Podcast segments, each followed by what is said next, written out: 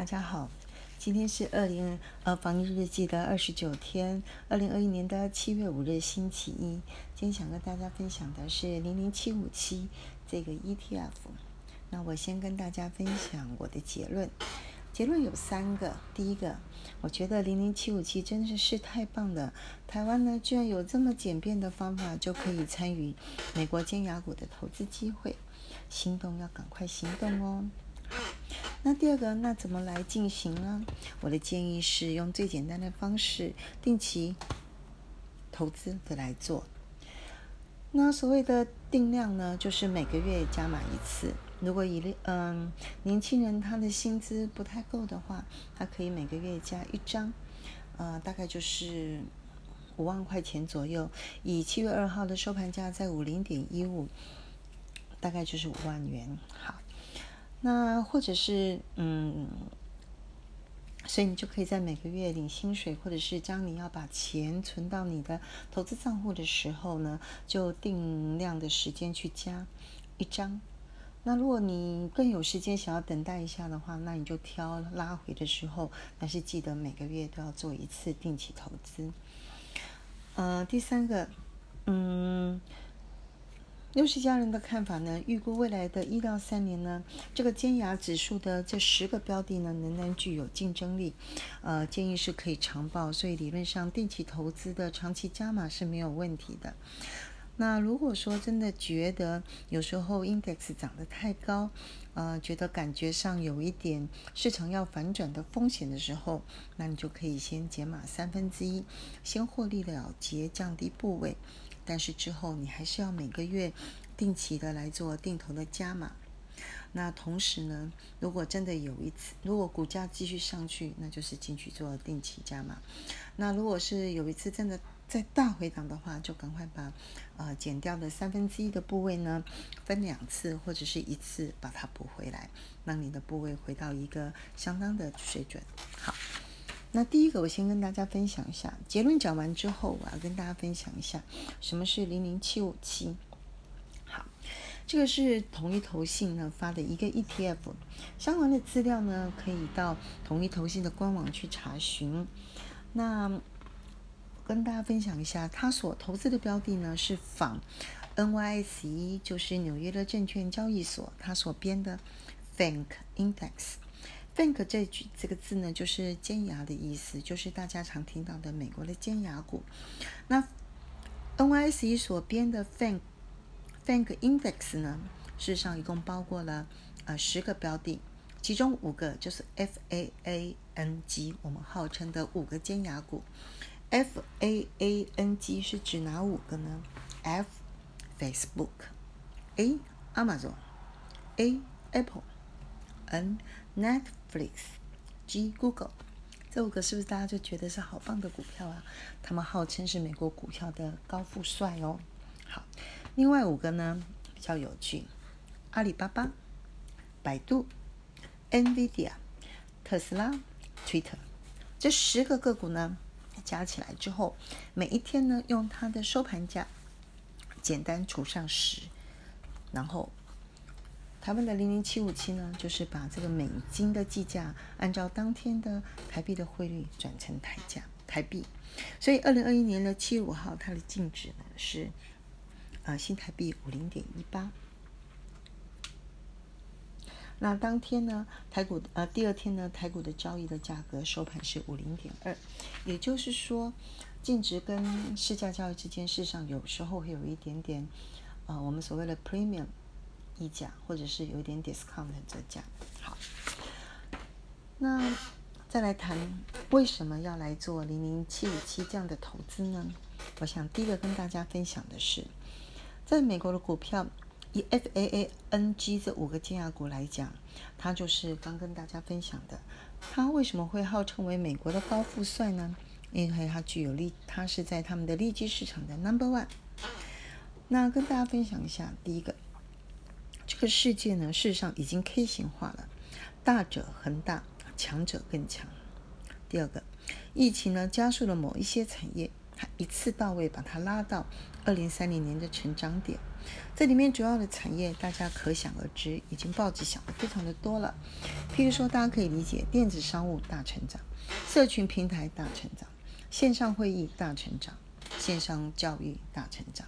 好，那我们可以理解刚刚所提的这十个标的，他们在他们的利基市场都是 number one，而且呢，产业前景持续看好。更重要的是，他们拥有的现金多。他们可以阻挡竞争者加入，用两件方法。第一个，他可以直接去并购他的竞争市场、竞争对手，刚刚想要冒出来的，或者是自行投入研发，就直接把竞争对手打趴。所以，他们的目标就是想要持续保有市场的 number one。以现在来看呢，这个几率是持续存在的。好第二个，疫情也有一个现象，就是富国恒富，穷国更穷。美国呢，仍然是具有三个利多。第一个，他们的钱多，因为他们事实上是具有发行美元这个国国际通货权的唯一的国家。那他们在科技以及生计里面，他们还是最强的国家。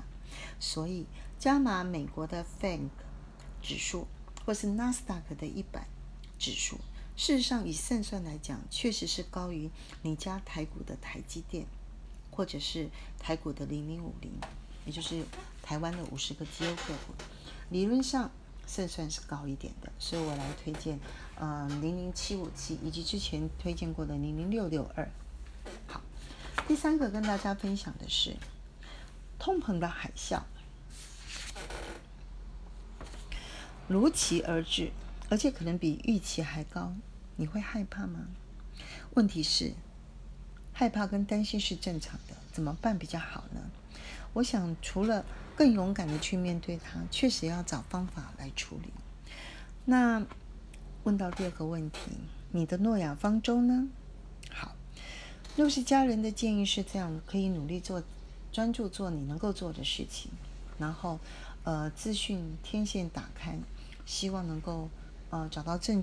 让你的解决方案呢更完整一点。好，那六十家人的建议方法是这样：第一个，投资的组合呢，你加入绩优的股票，因为在通通货的通期，呃，通货膨胀的初期，以及过去股市的经验里面，呃，绩优的公司它的获利是会增加，所以也会让股价上来。那第二个呢是资产的配置，嗯。股权相关的标的，譬如说股票跟基金呢，是可以呃维持的一个高但又不太高的比例。呃，个人建议是三十五趴到六十趴。